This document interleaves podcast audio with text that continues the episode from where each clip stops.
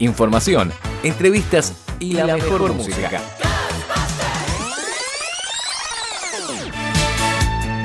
Radio W Garage, el copiloto de tu día. Seguimos al aire de Radio W Garage hasta las 19 horas, compartiendo información, entrevistas y por supuesto la mejor música. Como comentábamos hace un rato, es momento de establecer comunicación telefónica con Gorgi Moffat, voz de la banda The End. The End es un grupo argentino que desde el año 1991 realiza tributos a Pink Floyd, que sin dudas es una de las bandas más importantes de la historia del rock. El próximo 4 de junio se van a estar presentando en el Gran Rex, así que vamos a charlar con Gorgi para poder conocer más acerca de la banda. Gorgi, te doy la bienvenida al aire de, Radio W Garage y te quiero agradecer muchísimo por el tiempo que nos estás brindando. Hola Valentina, no, gracias a vos. Este, a nosotros siempre nos, gusta hacer este tipo de cosas y la discusión nos viene bárbaro, así que un placer. Bueno, como te comentaba fuera del aire, nosotros estuvimos presentes en el último show que realizaron en el Planetario Hicieron un show increíble, la gente se fue con piel de gallina. Te cuento que veíamos gente que estaba con el celular mandando audios, emocionadas escribiéndole a la familia, che, no saben lo que estamos viviendo. Eh, sé que Dien interpreta las canciones de Pink Floyd hace más de 30 años, me imagino que eso ya es costumbre para ustedes, pero me gustaría saber por qué Pink Floyd, cómo surgió el fanatismo por la banda. Eh, bueno, gracias, gracias por haber ido al show, sí, la pasamos, la pasamos genial. Este, después podemos hablar un poquito de eso, pero eh, ¿por qué Pink Floyd? A ver, en, el año 90 cuando la banda arrancó, arrancó como cualquier banda de, amigos que se juntaban en, el garage de la casa de uno y, hacíamos música. En ese momento eh, nos a nosotros nos sigue gustando todo lo que es el palo del rock sinfónico y entonces hacíamos un montón de, de covers de, un montón de bandas, ¿no? Supertramp, Genesis, Marillion este, Pink Floyd obviamente. Y, bueno, y en esa época había una, una banda que, se llamaba Rael, que hacía Genesis, era, era como la banda tributo más conocida de ese momento, eh, junto, junto con Danger Four, que eran los que hacían The Beatles, ¿no? Y, teníamos un, un, un, manager, un pseudo manager, o uno de los pibes que hacía de manager, que nos, que nos recomendó, que él opinaba que nosotros teníamos que apuntar a hacer una banda, o sea, hacer una especie de tributo o interpretar una sola banda y no hacer de muchas, porque si no, nunca íbamos a tener como una identidad.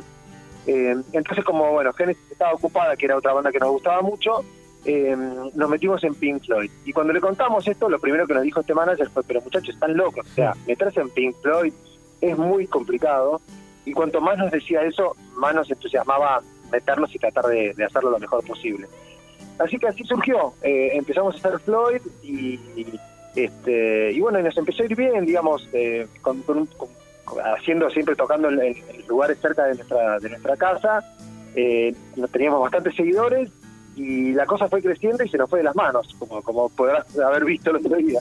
Me, me imagino que para ustedes debe ser, eh, deben tener cierta responsabilidad al interpretar a una banda muy importante para la historia del rock y a su vez muy experimental. Me imagino que también debe ser muy complejo en comparación a otras bandas como comentabas vos en el caso de Genesis o Supertramp. O sea, fue un desafío bárbaro. Sí, eh, la responsabilidad la tomamos, sí, la tomamos con, con, mucho respeto siempre decimos que somos tan fanáticos como la gente que nos viene a ver a, los, eh, a los shows. Pero sí, eh, de hecho nosotros cuando, cuando nos preguntan cuántos somos arriba del escenario, vos lo habrás visto el otro día, eh, somos 12. ¿Y por qué 12? Si Pink Floyd supuestamente eran 4, porque Pink Floyd cuando grababa un, disco, eh, grababa y sobregrababa cosas todo el tiempo. Entonces de golpe vos escuchás un disco de Pink Floyd y hay cuatro guitarras grabadas una arriba de la otra. Entonces nosotros para poder interpretar lo que la gente escucha en un CD y hacerlo en vivo, necesitamos mucha gente arriba del escenario, porque todo lo que hacemos está tocado en el momento. Entonces, este, ese es uno, uno de los primeros escollos que tuvimos que, sobrepasar porque necesitábamos hacer un montón arriba del escenario para que la gente escuche realmente lo que, lo que tiene en su casa, lo que tiene en un CD. Y, bueno, somos muy fanáticos y muy enfermos de los sonidos y, de los arreglos y, vivimos estudiando los temas de Pink Floyd a pesar de que ya hace 30 años que lo hacemos y, lo tomamos seriamente, la verdad. Bueno, Gorgi, esto que me comentás quedó recontra demostrado en el show del Planetario. Me gustaría saber eh, cómo vivieron esa noche, un show al aire libre, gratuito, con una noche increíble. Me imagino que habrá sido algo único para ustedes. Sí, la verdad que fue medio de casualidad, porque se armó toda la movida en un mes. nosotros hacía mucho tiempo que teníamos ganas de, de, entrar al planetario ¿no? y hacer algo. Y de casualidad nos llamó una productora que trabaja para el gobierno de la ciudad, nos ofreció hacer este, esta serie de shows dentro del planetario el jueves y viernes, claro. después el sábado hacer un aire libre para la gente, y, y obviamente que nos entusiasmó mucho la idea. Y, eh, y entonces cuando estábamos viendo el tema de fechas, eh, solamente teníamos un mes y nos dijimos, pero muchachos, un mes es, medio poco tiempo para, para salir a comunicar. Y, y, medio como que no quedaba otra, entonces nos tiramos a la pileta con ese tiempo. Y la verdad que las entradas, o sea, salieron las entradas a la venta, las que estaban, eh, las únicas que se podían vender eran las que eran los shows adentro del planetario. Y, y, en tres horas se vendió todo. Y nosotros esto fue tipo un shock, porque nunca nos había pasado vender tan rápido todo. Y, después empezamos a comunicar el tema del sábado al aire libre y la realidad es que nunca pensamos que se iba a juntar la cantidad de gente que se juntó. ¿viste? La, la, gente de la organización nos dijo que había cerca de 15.000 personas y para nosotros fue un, récord ¿no? de audiencia. Y, sí, y salimos eh, completamente flasheados con, el show, con el clima, con el planetario atrás, con las nubes que se reflejaban, las luces. Bueno, fue, fue tremendo, fue tremendo. Así que fue un, punto alto para, para, la banda en su historia. Igualmente ustedes ya están recontra acostumbrados a, tocar en lugares importantes, bueno, Luna Parks, muchísimos Grand Rex, giras por el exterior. ¿Recordás algún show o algún momento de la banda en el que hayan dicho, esto es una locura, ¿no? Nunca nos imaginamos que podíamos llegar a esto. Mira, sí, hay, em, hay un montón, hay un montón de shows que, que, que, fueron una locura, pero hay, hay uno en particular que fue como una inflexión en la banda. El día que decidimos hacer eh, en, el, en el Luna Park en el 2004, hicimos The Wall. Y nosotros, eh, era un desafío importante, primero porque ninguna banda en el mundo había hecho The Wall completo eh, después de Pink Floyd, digamos, y, lo queríamos hacer bien, ¿no? Y queríamos meter toda la carne en el asador, y no queríamos que la gente dijera, bueno, qué, buen, qué bueno la banda esta argentina que, hizo este esfuerzo, nosotros queríamos volarle la peluca a la gente, no solamente desde lo musical, sino desde la puesta en escena, la pared, eh, los muñecos, los efectos. bueno, hicimos un show tremendo, que era ya, te digo, casi como una comedia musical. Y, y, y, lo que nos sorprendió, digamos, o lo que en el momento que dijimos, che, estamos un poco dementes, fue faltando creo que cinco horas para el show, nos juntamos todos con el, cada uno con su guion para ver qué tenía que hacer cada uno a medida que iba pasando el show y sentado al lado nuestro estaba el encargado técnico de Luna Park, que no tenía nada que ver con la producción. Y nosotros íbamos diciendo, bueno, empieza este tema, empieza en The Flash, Gorgi aparece por acá, hay un video, Gorgi da la vuelta por afuera, entra por la puerta principal, pasa el avión. Y el tipo nos miraba y decía, pero muchachos, ustedes están locos, están locos. No, lo ensayaron porque no, no, teníamos un mes de ensayo. Teníamos, el, teatro nos lo dieron 48 horas antes del show. Y nos decía, muchachos, esto no va a poder pasar. Y nosotros miramos y decimos, va a pasar. Tranquilo, claro.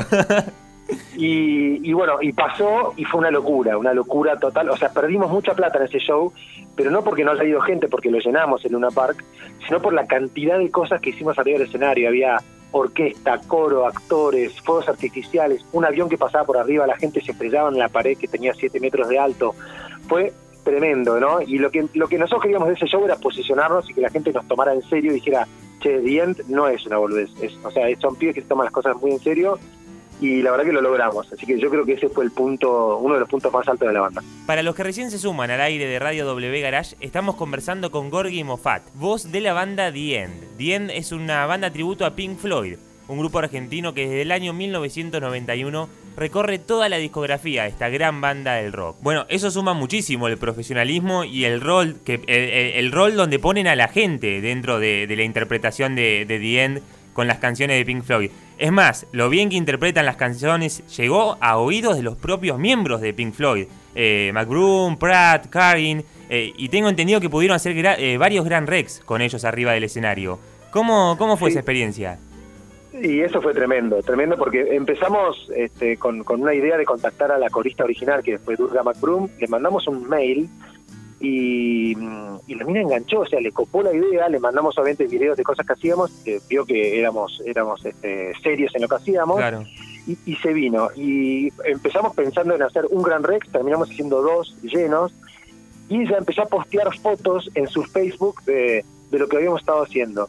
Entonces los demás este, miembros de, de, de Floyd que tocaban con Gilmour en ese momento, dijeron, pero che, Durga, ¿dónde estás haciendo Pink Floyd? Bueno, ella les contó y dijo, nosotros también queremos ir. Entonces ahí después acoplaron Guy Pratt, que es el bajista que reemplazó a, a Roger Waters Claro. y John, John Carin, que es un multi-instrumentista que se lo, eh, se lo disputan tanto Waters como, como Gilmour, Hmm. y que es coautor de varios de los últimos temas de Pink Floyd.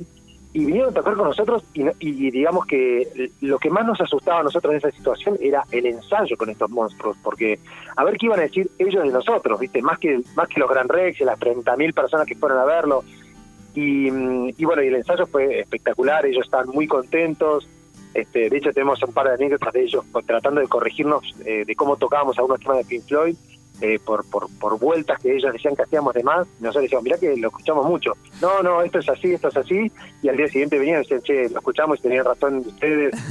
y era, y era, era, era, era lógico porque nosotros somos unos enfermos y nos pasamos el tiempo escuchando Floyd y, y- y estudiándolo. Eh, así que, no, esa, esa experiencia de haber tocado con, con originales fue, fue única para una banda tributo como la nuestra. Es más, tengo vi algunas declaraciones de Pratt en, en algunas revistas y dice que son la mejor banda de covers en el mundo. Eh, ¿cómo, cómo sienten ese halago? Sí, eso lo dijo en una, en una entrevista para la revista Rolling Stone. Eh, Imagínate, porque o sea, fue tremendo. Para nosotros fue un, un espaldarazo y, y- y nos posicionó en un lugar porque no lo decía cualquiera, ¿viste? Entonces, este, para nosotros fue increíble. La verdad que no, no lo usamos mucho eso como como eslogan, porque no, no somos somos medio perfil bajo, pero pero la verdad que nos ayudó mucho. Bueno, lo- estuvo, estuvo buenísimo. Lo demuestran en la cancha ustedes.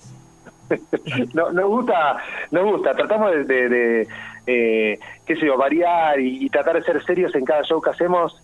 Este, por eso, por ejemplo, ahora el 4 de junio en el Gran Rex este, vamos a hacer un show de láser porque nunca ninguna banda en la Argentina usó tantos láseres como vamos a usar nosotros el, el 4 de junio. Entonces, eh, como Pink Floyd usaba láseres, que quisimos emular eso, cuesta un huevo los láser, ¿viste? Pero nos gusta proponer a la gente cosas nuevas y, y siempre, como te digo, seriamente. Me quería meter en eso, en el show de- del próximo 4 de junio, en el Gran Rex. ¿Cómo, cómo se vienen preparando? ¿Se puede adelantar algo? Eh, ¿Vienen ensayando? Sí, sí, no, venimos, somos unos enfermos, o sea, ensayamos mucho.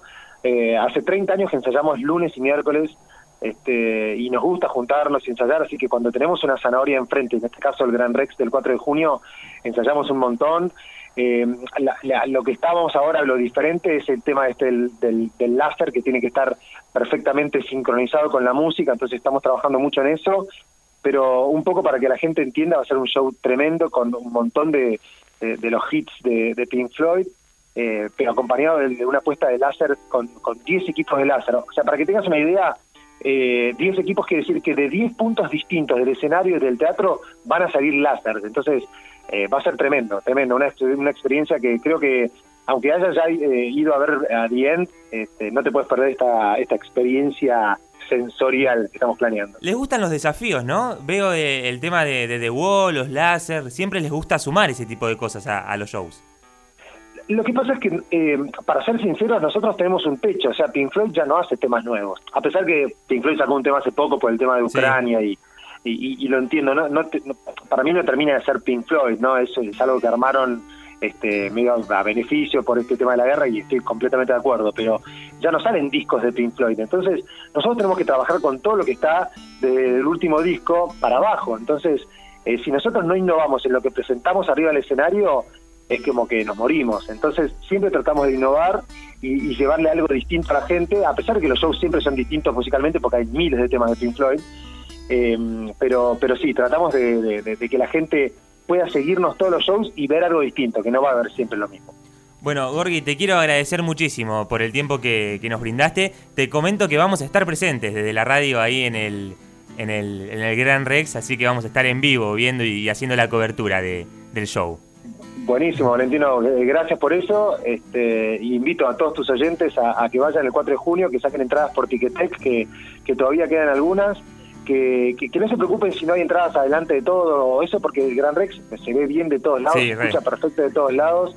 Y es una experiencia que, que si nunca vieron a The End y tienen algún prejuicio con respecto a las bandas tributo, que lo, lo corran a un lado que la van a pasar muy bien, les aseguramos. Buenísimo, bueno, muchas gracias Gorgi. Antes, para terminar la entrevista, me gustaría que nos recomiendes eh, un tema para cerrar, alguna canción de Pink Floyd para cerrar con la entrevista. Uy, me, me pones en un aprieto porque no te, no te voy a dar un hitazo de los de los comunes o de los más comerciales. O alguna, perdón, Eh. alguna de, de The End, quizás, para, para poner alguna versión. Eh, y mira, hay, hay un par de versiones de Run Like Hell de Diem que están buenísimas, este, pero si vas a poner un original de Pink Floyd, me gustaría que pongas este, Dogs, por ejemplo, del disco Animals, que es, que es un temazo que tiene unos climas tremendos. Este, y, y- y lo vas a disfrutar. Así que, y también, Valentina, si me permitís, Sí. este, para que la gente nos siga en nuestras redes. Ah, que- sí, perdón. eh, Quería que en hacerte... Instagram, Sí. perdón, es arroba The End Pink Floyd OK, arroba The End Pink Floyd OK. En Instagram ahí nos siguen y se, enteran de todas las novedades y las locuras que hacemos, así que los invitamos a que nos sigan. Quería hacerte un comentario sobre eso, me olvidaba. Eh, En el, en el día del planetario subieron un montón de seguidores. Eh, yo llegué, 3.000. los encontré con Eh. 8.000 y ahora tienen algo de 15.000, ¿no? Eh, no, estamos en 10.000, 11.000 casi, pero este, sí, sí, sí, eh, desde el momento que empezamos a anunciar Planetario hasta el final de esa noche, creo que subimos como 3.000 seguidores, fue tremendo, fue tremendo. Y aparte, a nosotros nos viene muy bien eso, porque tuvimos un problema hace cinco años atrás, que la persona que manejaba las redes, Uh. este, cuando, se, cuando se fue, renunciaba, se quería ir a otro lado, en vez de pasarnos las contraseñas, la cerró la cuenta. Y nos quedamos con 10.000 seguidores a la basura. O sea que tuvimos que empezar hace cero. cinco años de, de cero y, y para una banda es, es mortal. Sí, es sí, como es de, los seguidores es todo, así que estamos ahí remando en dulce de leche. Pero bueno, bien, bien, contentos. Buenísimo. Bueno, Gorgi, la invitación ya está hecha. Próximo 4 de junio en el Gran Rex. Así que te, te agradezco por el tiempo y te mando un gran abrazo. Gracias, Valentina. Espero que nos conozcamos el 4 de junio. Esperemos. el show. Un gran abrazo. Dale. Chao. Gracias, che. Abrazo. Información, entrevistas y la, mejor, música.